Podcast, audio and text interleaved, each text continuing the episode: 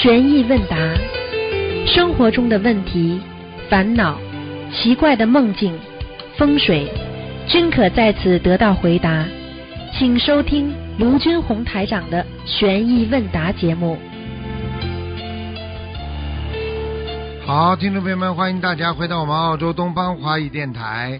今天是二零一八年十月二十八号，星期天，农历是九月二十。好，下面开始解答听众朋友问题。喂，你好，啊，师傅您好，请问听得见吗？听得见，讲吧。好，啊啊，师傅您好，呃，是这样的，昨天是观世音菩萨的出家日，呃，感恩南无大慈大悲救救难广大灵感观世音菩萨，把这么好的心灵法门带到人间，感恩恩师卢军红师傅含辛茹苦，忍辱负重，在人间弘扬心灵法门，广度众生。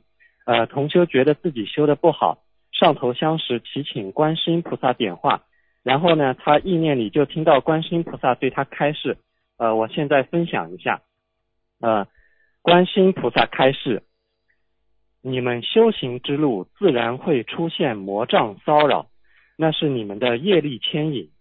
修行之路艰辛无比，考验如影随形，修行不易，一轮一轮的模考。时刻提醒你要精进，莫要懈怠。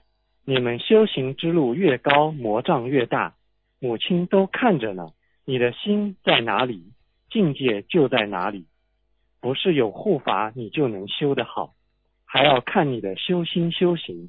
纸上谈兵，光说不做，那也是枉然。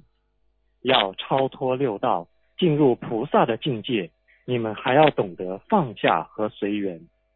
有多少弟子只说而不做，等考验到面前时一击而垮，这样如何能修上去，回到母亲身边呢？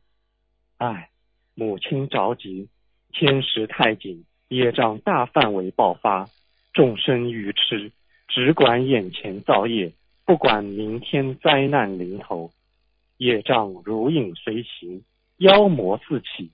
你们这些愚痴众生如何招架得住？等天塌时就晚矣。告诉众生早日闻法，以保平安。能闻佛法者幸运也，能修我们心灵法门者大福报也。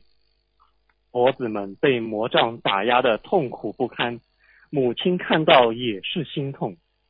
稍感欣慰的是。很多佛子在困难面前毫不退缩，这些孩子进入天界会荣升良品。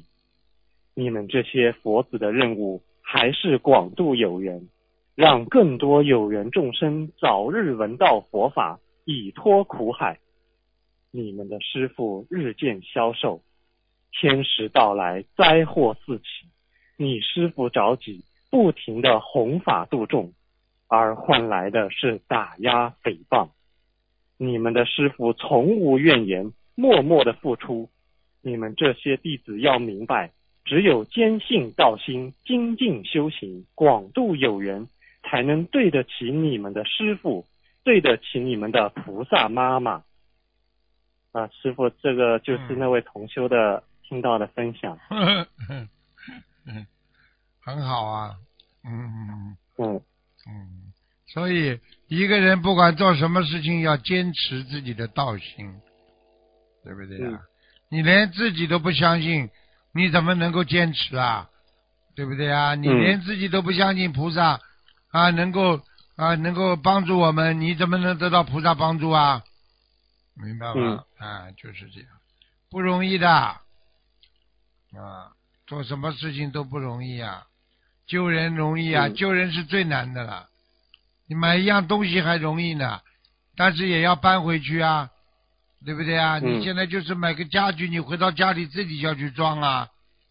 但是你说一个人的精神垮了，这个人就完了。所以要救人，救人家的精神，那是最难最难的，要替人家背的啊。他不听的话，那你就背了啊。明白吗？啊，明白了。感恩师傅开示。呃，然后请问师傅，呃，有些同修经常会认为菩萨和护法会给我们各种挫折和阻碍来考验我们的修行，但是观世音菩萨开示说，我们修行之路自然会出现魔障骚扰，那是我们自己的业力牵引。请问师傅，这个怎么理解呢？这个观世音菩萨讲的完全正确的呀，怎么可能菩萨给你灾难呢？菩萨给你啊，他给你磨难呢，全是你们自己的业障所为呀。嗯。你看《西游记》九九八十一难，它本身这条路嗯就是充满着这个、这个禁忌啊，充满着坎坷呀，不容易的呀，哪有那么容易？又不是观世音菩萨来设很多的磨难给你们的啦，都是你们自己的业障所为呀，共业呀，明白了吗？啊，啊，好的，明白了，感恩师傅开示。呃，观世音菩萨开示说，我们的心在哪里，境界在哪里，不是有护法你就能修得好，还要看你的修心修行。纸上谈兵，光说不做，那也是枉然。那请问师傅，呃，是不是说，如果一个人佛法理论学得很好，讲出来一套一套，啊、并不能代表一个人修的有多好，境界有多高呢？那当然了，讲的一套套有什么用啊？你看你要度多少人呐、啊，对不对啊？嗯你能嗯度到多少人啊？这是很重要的啊！你能帮助到多少人，你你帮助的越多，你就是越是大菩萨。嗯你就帮你家里人，你就是阿罗汉，就这么简单了。你只管哦自己，不管别人，那你就是修小乘佛法，明白了吗？啊，明白了，感恩师傅开示。那如果一个人整天说他自己能看到什么什么菩萨啊、什么护法在护持他，那为什么菩萨说这样的同修他也不一定能够修得好呢？那当然了，看到有什么用啦？对不对啊？举个嗯简单例子，你不是现在看到很多榜样吗？嗯你怎么不学啦？你不学算好人不啦？嗯你看到人家做好事的时候，你很感动、很感恩，但是你去学了不啦？你如果嗯没学的话，你是不是还不算好人啦？好了，嗯，啊，好的，感恩师傅慈悲开示。呃，观世音菩萨开示说，要超脱六道，进入菩萨的境界，还要懂得放下和随缘。呃，由多少弟子只说而不做，等考验到面前时一击而垮，这样如何能修上去，回到母亲身边？呃，请师傅慈悲开示一下，放下和随缘如何算是又说到又做到呢？放下本身就是做到，嗯对不对啊？随缘也是一个行为，这行为是怎么来的呢？是属于你心理行为产生的，就是这样。你今天放得下的人，就是已经有境界了。很多人什么都放不下的，没办法跟他讲话的，啊，一开口就是自我了，一开口就是钱呐、名啊、利呀、这种人你说怎么放得下？明白了吗？嗯。好了，啊，明白了。啊，感恩师傅慈悲开示。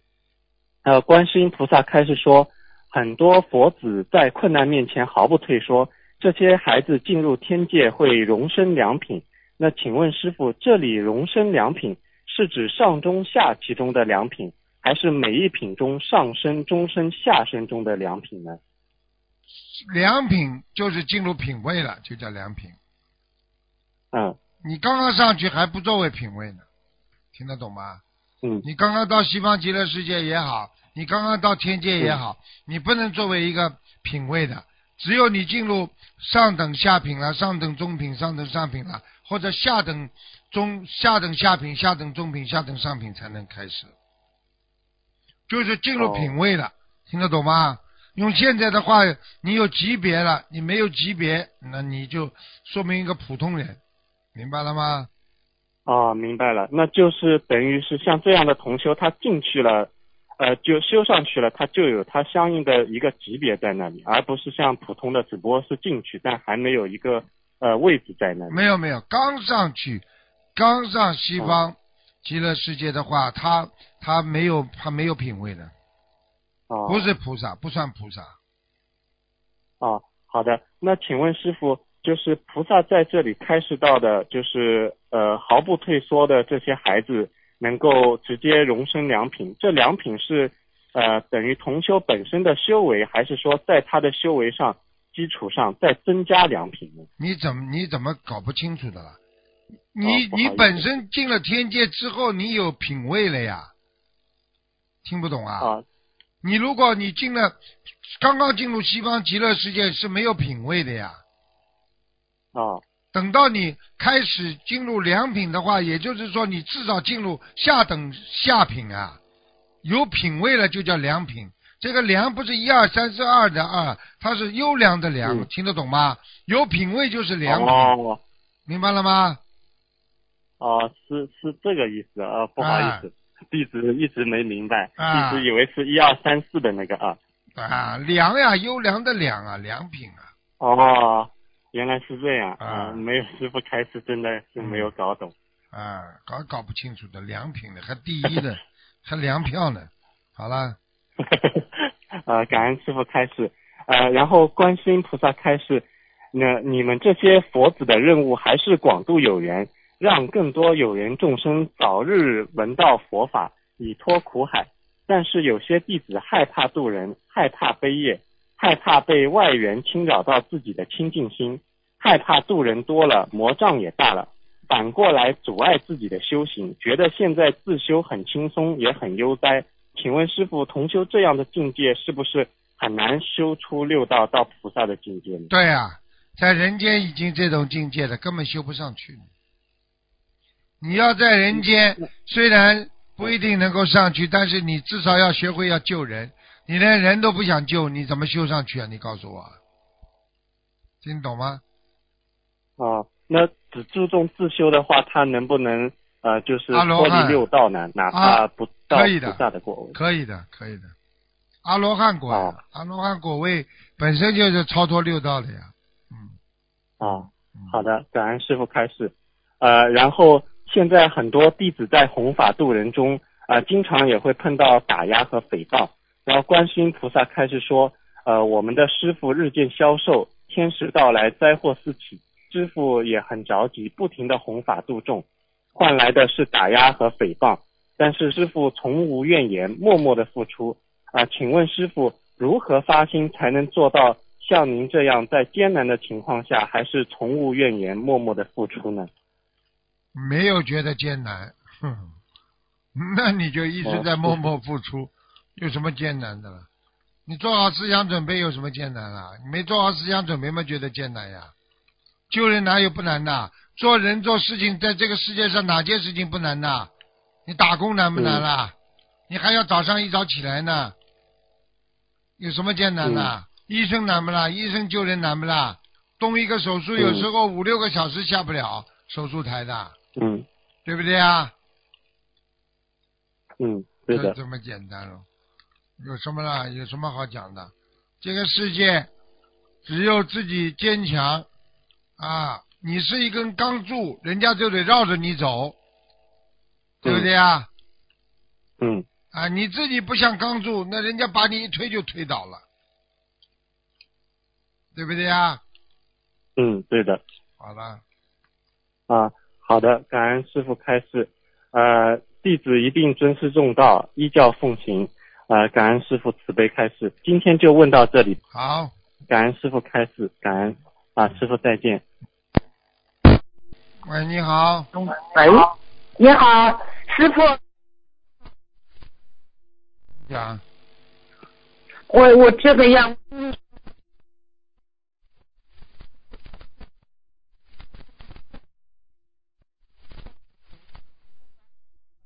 我说我有念，我有念，呃，把五百章念完，五百章念完，我又念了一个，嗯，六十九章，又念了一个四十九章，我现在还是很不舒服，还是很沉，师傅。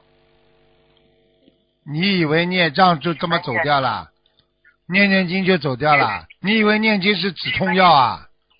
师傅，我就想问问，我应该放生多少，或者应该念礼佛多少？我上一次忘问了，师傅。你这种人嘛，典型的愚痴，啊，很可怜。你等于拿经文来跟菩萨来换你的业障啊！没有没有，师傅我错了，我说错了，对不起，我就是不会许愿。师傅，我昨天又许了个一百零八张，对不对？不知道。你听听看，你讲话都非常傻的，愚痴的不得了。你这种人就是被人家骗的人呢。你知道你不开智慧啊？你上辈子你上辈子不骗人，你这辈子不会这样的，听得懂吗？对不起，师傅，我错了，你到。监狱里去看看那些老实的不得了的囚犯，你看看他们想当年在社会上多牛啊！听得懂了吗师？傅，我错了。就是看到你的你的今天，就是你看得到你的过去。你现在不是说，你现在不是说我今天念了多少章就会好的。嗯举个简单例子，嗯你现在整个的楼都垮了，你现在房子的地基也垮了，现在从你的地基开始造起来，你说快还是慢呢？是的，师傅，我错了，我不开悟，师傅。能有这么快吗？如果大家都去做坏事，马上求求菩萨念念经都好了，你说这个世界上还有因果吗？是的，我错了，师傅，我错了，我错了。一点不开悟的，还以为哎呀，我念的经怎么不好？你吃了药就好了，不是师傅医生给你看病吃了好就好了啊，我念了好多了，好多了，已经好多了，但是我就是不知道应该怎么样再许愿。我昨天、呃、又许了一个一百零八张，对不对，师傅？你许多少愿都是对的，没有什么不对的。念经就是好，还没念好就是经文还没到位，一直不停的哦念，人家念一辈子都念不好呢。你念了几天想好啊？你现在如果说你有好转，已经不容易了，听不懂啊？嗯，感恩师傅加持，感恩师傅。每次打通电话，师傅加持我都好几好好多时间。嗯，师傅，你帮我感应一下，看看他需要我放生多少，还是应该念礼佛多少？我的功课应该，我功课是大悲咒四十九遍，心经四十九遍，小的经文咒四十九遍，五遍礼佛大忏悔文。你一直这么念下去，好好一直这么念下去就好了。哦，师傅，我许个一百零八张，许的是对的，是吧？我跟你说，你选一千张都是对的，因为小房子就是消业债，我们上辈子的业到现在还没还，这辈子又造新业，怎么还呢？不停的念，只有明白了吗？嗯是的，师傅。好了师，傅，你加持我，我能有我能去参加法会的。师傅，你加持我。好好念经嘛，把自己身体先念好起来再说吧，好吗啊，？师嗯，师傅，你帮我感应一下，我得多长时间能好？都一年多了，师傅。去问医生吧，去问问医生啊每一个毛病，我大概什么时候能好？你记住了，任何医生只要告诉你大概多少年能好的，这个就不是一个好医生。是的，是的。吹牛的，自己瞎想的，没有一个医生可以知道一个人体这个病大概多少时候好的，因为每个人的体质不一样，听懂了吗？是的，是的。所以我不会告诉你大概。什么时候好的，你自己好好念经，就像好好吃药一样，药到病除。你如果到位了，你马上就会好起来了。我现在告诉你说啊，三个月之后会好，我就是在骗你。你自己的业障要什么时候消好，你自己要不停的念经才能消掉。业障不消掉，就算表皮上好了，内在还是不好。听不懂啊？是的，是的，师傅，感恩你，师傅。好了好了，好好修心了。师傅，你对你这种人，看看我应该放啊。对你这种人没有什么话好讲的。你听我讲，师傅。对你这种人没什么好讲的，你就跟我一直念经、许愿、放生，嗯，不要问其他的没什么好问的需，要需要多少条鱼？一直放。嗯，一直放。忧郁症这么严重，你说什么时候好啊？自己想一想了。好了，医院都不要开了，人家全部念念经就好了。好多了，好多了还会复发呢，要不停的念的。所以你不要问我多少多少，自己好好的，你就是菩萨，你自己心里最明白。你身体好了，你继续念。如果念到自己完全好了，你就可以停，慢慢的少念一点。你问我有什么用啊？师傅，你加持一下，我现在就是这个嘴巴啊，它阻碍着我念经，嘴巴太累了，就是阻碍着我念经。师傅，好了好了，就这样吧。嗯，嗯，好的，好吧，好了好了，自己好好不要停那，我就是呃不要停念经就好了108遍一直这样许着往下念就行了，是不是？在不停的念。好了，再见了。好的，嗯，再见。恩师傅。哎，师傅都帮他帮他加都加持过了，他都不知道的。像像他这种人，就知道哎呀，我什么时候好？你跟菩萨来讲条件的，一点都不开悟的。每个人的体质都不一样，医生再好的医生，哪怕是教授，你开过刀，你都要痛一个礼拜呢。你刚刚吃了药，马上病就好了。这个世界哪有那么简单呢？你造业的时候，你知道造成别人多少伤痛啊？你看看看怎么办？你叫师傅怎么办？整天帮人家背，整天跟这种忧郁症的人打交道的话，你说说看，要要靠自己来解决问题，而不是靠医生。实际上，很多人去看医生很傻的，久病成医呀、自己就知道自己的毛病啊。医生再怎么听也听不出你什么毛病，你自己最清楚了。你自己身上痛不痛啊？难过不难过呀？心快不快啊？你最清楚。哎，感恩师傅，感恩观世音菩萨，感恩嗯，呃师傅，呃，弟子先做一个分享啊，感恩师傅，嗯，师傅你听得到吗？听得到，讲吧。啊，好。呃，同修二十八岁的父亲检查出脑血栓后突发休克，同修紧急求救观世音菩萨，并且在场旁边念大悲咒。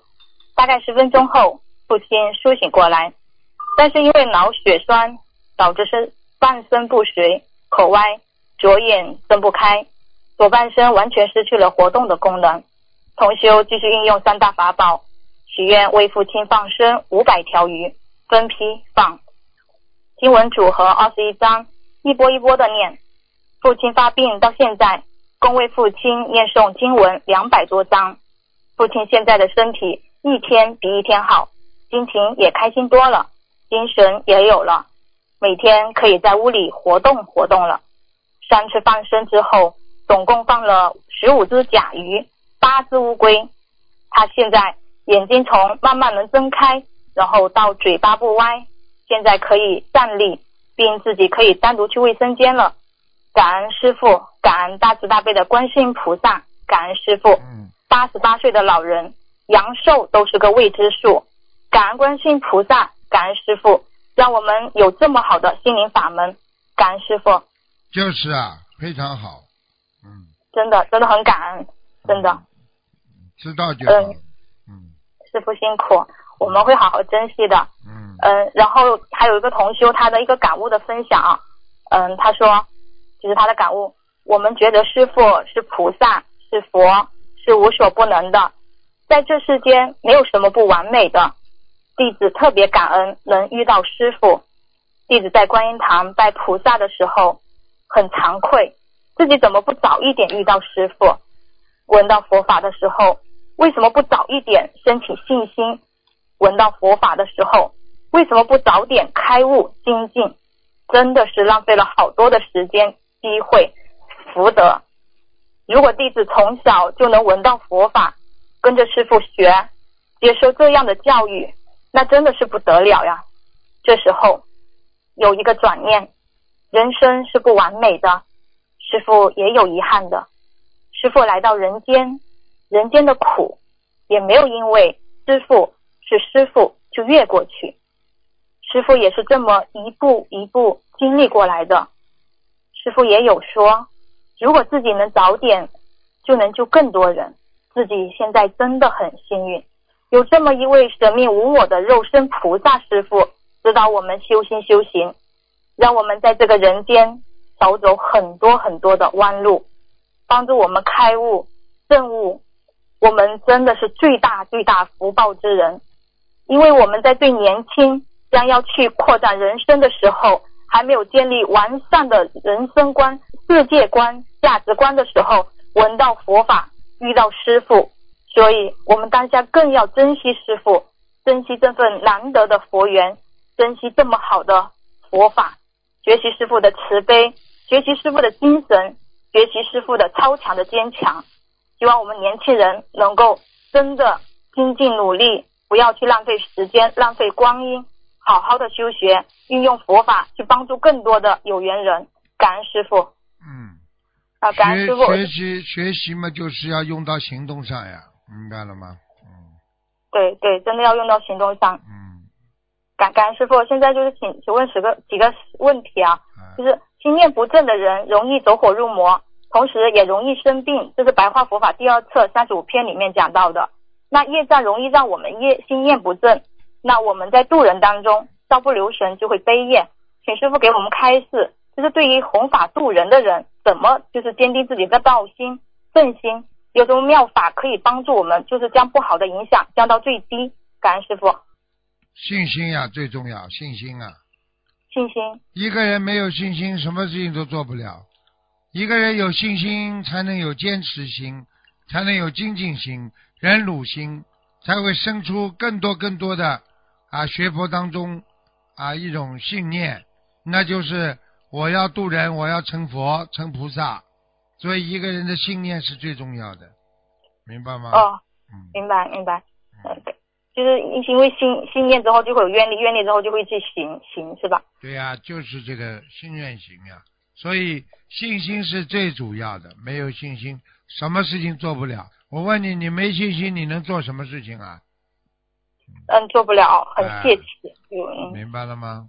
嗯明白，嗯，感恩师傅。那就是我们渡人，就是你看我们现在念小房子，是不是说我们在渡人当中也要不要就是去呃忽略小房子，应该更要加强小房子来帮助我们，就是消除不好的那些气场。对呀、小房子本身就是帮助你、帮助你消除你的业障的一种方法。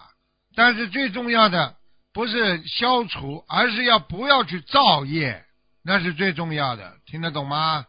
哦，听得懂。嗯你造业的话，你这里在造业，这里在念再多小房子也没用啊，明白了吗？呃，是的。啊，明白，感恩师傅。其实所以说，我们更要好好去看白话佛法，因为白话佛法能够让我们明理，这样的话我们就会少去造很多新业。对呀、啊，感恩师傅，明白了。然后下一个问题啊，就是一个现实中问题，有个海外观音堂在办公楼里，平时上香味道很大，听师傅开示说续香只可可以续那个主香炉的，师兄们想这么做，但是有个问题，续香的时候可以把就是观世音菩萨之外的那个其他五个嗯、菩萨的油灯灭掉吗？然后上晚课的时候，最后一支香的时候，是否重新把这个五位菩萨的油灯在点上呢？这、是他们的问题。感恩师傅。啊，这个都可以。一般的，你只要点一盏油灯就可以了。呃，一盏油灯啊，就可以了。你因为其他的菩萨你不烧香了，你可以把油油灯灭掉的。烧香的时候再把油灯点着就可以了。哦哦，好，好，感恩师傅。嗯，请师傅帮忙解个梦。同修梦到在一个很黑的环境里，然后就有一个爱心，爱心里面有蓝天白云，请师傅解梦。有一个爱心是什么爱心啊？就是说，个黑里面可能有一个爱心的形状，是里面就很亮，里面有白蓝天白云爱心啊，啊，就就是一个一个心啊。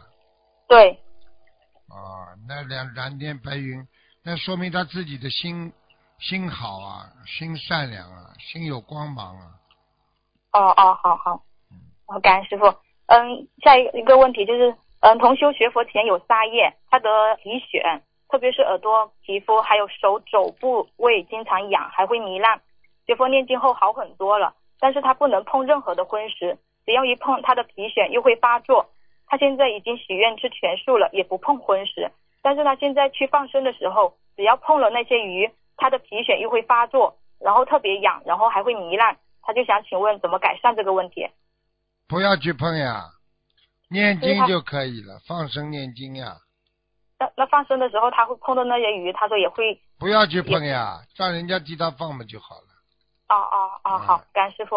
嗯，下一个问题就是家里面老人过世后，多长时间可以把他睡觉的屋子就是重新装修一下？大概多久？问过了，哦，感恩师傅，对不起，就是有个同修是木匠，家里供了鲁班爷，希望提升技能技艺。师傅是否可以开示一下关于鲁班爷？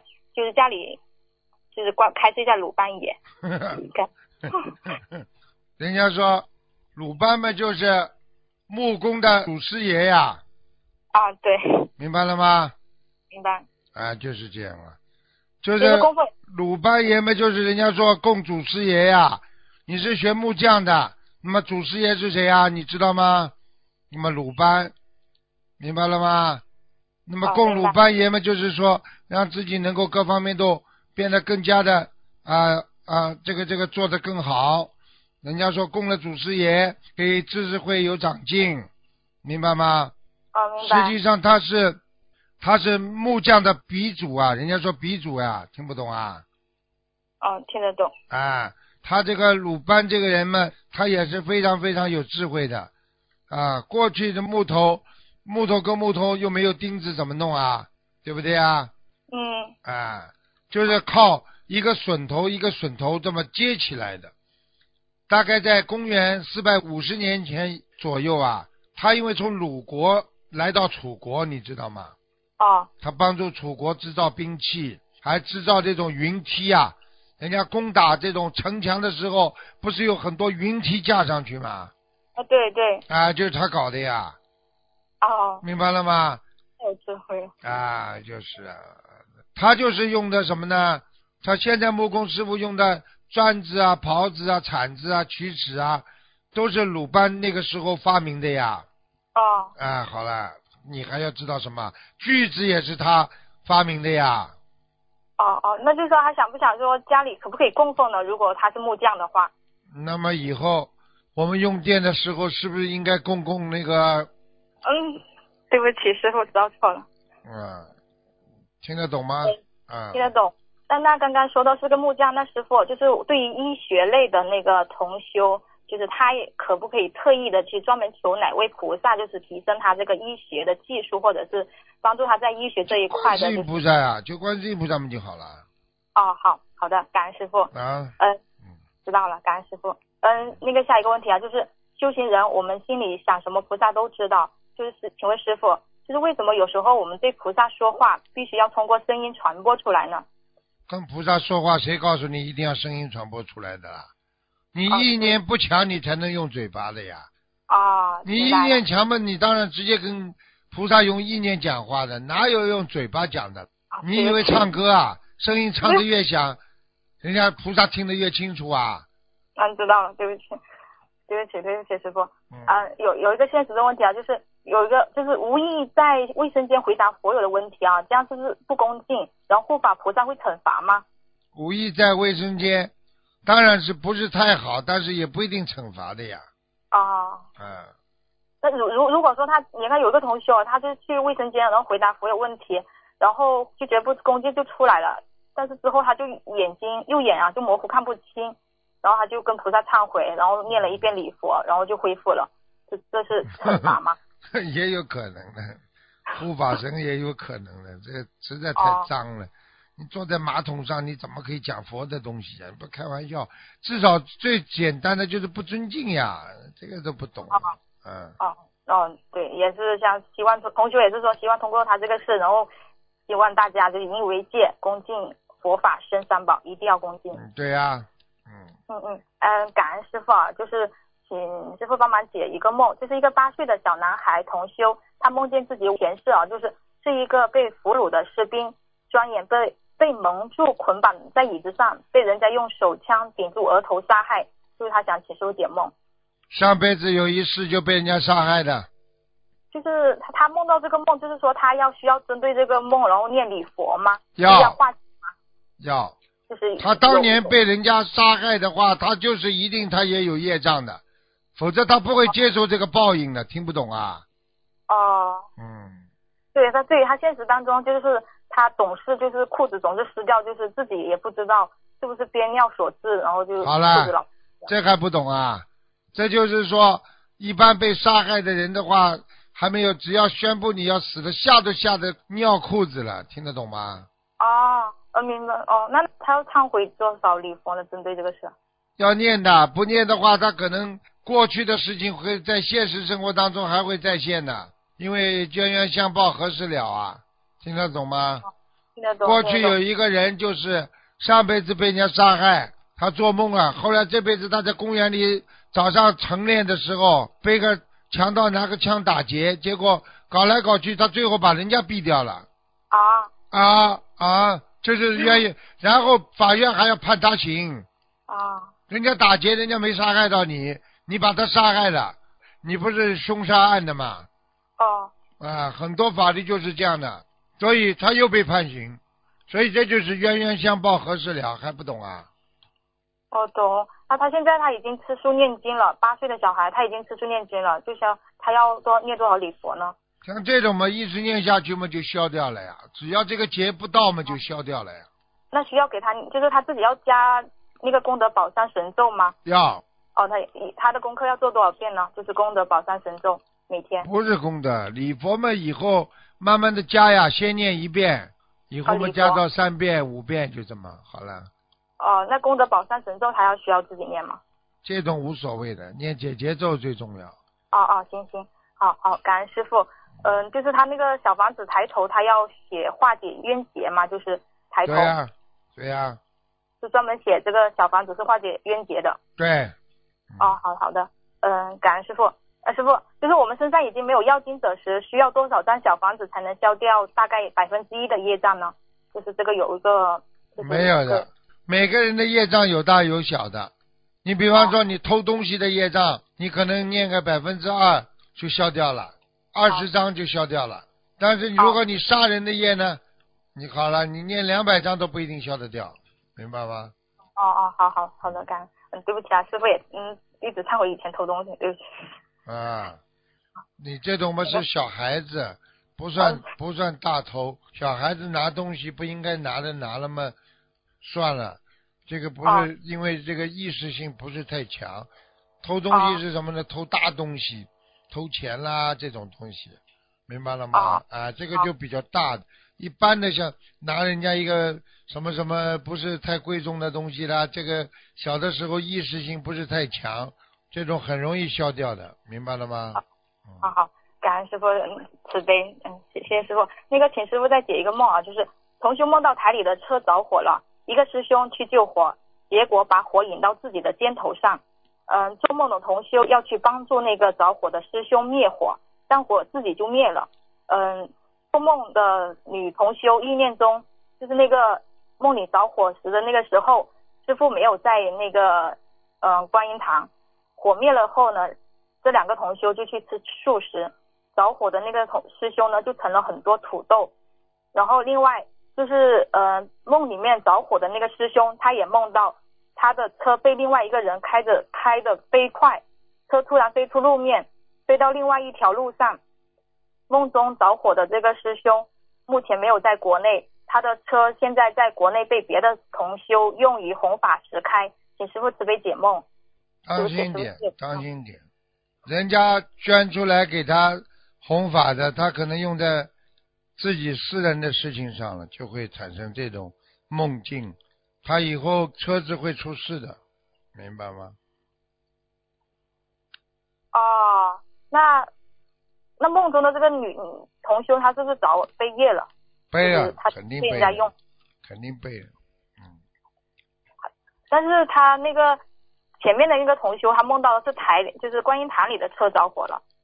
观音堂的车开开谁开的呀？停在那里，没有看到有人在开，就停在那里，然后被着火了。啊，那当心点了。那这个车，这个车有可能被人家碰撞，嗯，然后这个师兄他就去梦，就是看到着火，他就去救火，然后就把那火引到自己肩头上了。啊，那就是背业了，嗯，对呀，那那需要注意什么呢？念解结咒呀，哦，往生咒、解结咒就可以了，好吗？嗯、就是这个梦里面，他有一个强调的一个点，就是说，师傅你你没在观音堂的时候，这个事情发生的，有有关系吗？有关系啊，师傅不在观音堂嘛，气场不好呀，嗯，就现实生活中，他说也有人搞他，他要怎么化解呢？念经呀，赶快念经呀，跟菩萨讲呀，人家搞他厉害嘛，就直接跟菩萨讲呀，明白了吗？哦哦，好好好了，好的，感恩师傅，他们自己的业让自己背，感恩师傅。嗯嗯，师傅，呃，您您多注意休息，然后多喝温的蔬菜果汁。感恩师傅，今天的问题就问到这里，感恩师傅。嗯嗯，师傅再见再见再见。好，听众朋友们，时间关系呢，节目就到这儿结束了。非常感谢听众朋友们收听，我们下次节目再见。